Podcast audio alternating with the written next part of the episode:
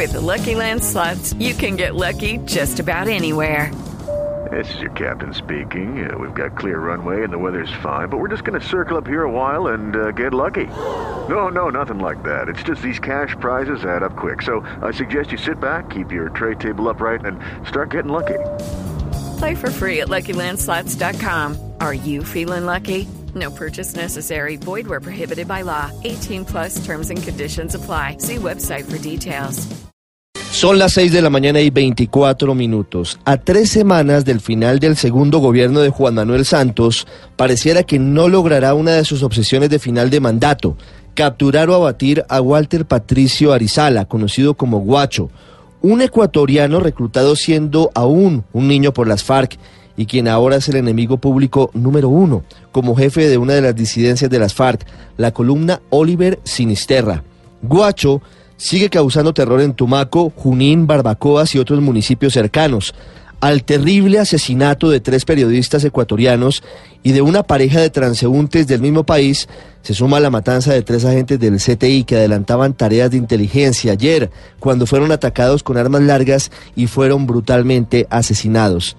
El fiscal general Néstor Humberto Martínez aseguró que no descansará hasta que se logre la captura y la condena de los asesinos de Willington Moreno, Jair Montenegro y Douglas Guerrero, tres curtidos agentes expertos en antiexplosivos que adelantaban una tarea muy importante en contra de esa columna en el suroccidente del país.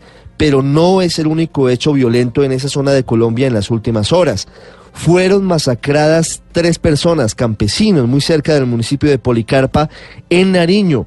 Hay versiones, incluso desde las autoridades de ese municipio, que vincularían no a Guacho, sino al clan del Golfo, lo que demostraría que en la zona hay una guerra a muerte por la negociación de los cultivos ilícitos y por la venta de cocaína y su salida hacia el exterior.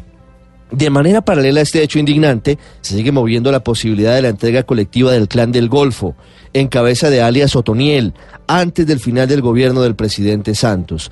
Monseñor Darío de Jesús Monsalve, arzobispo de Cali, dijo en las últimas horas incluso que una eventual concentración de ese grupo podría darse cerca a las costas del Pacífico en los próximos días, luego de la suscripción por parte del presidente Santos de la ley que concede algunos beneficios penales. Se suma esto a un comunicado del Clan del Golfo anoche muy tarde, negando cínicamente su responsabilidad en el asesinato de líderes sociales, pero diciendo esto al final, abro comillas, estamos listos a seguir haciendo nuestro aporte para la construcción de una paz estable y duradera para nuestra patria, cierro comillas.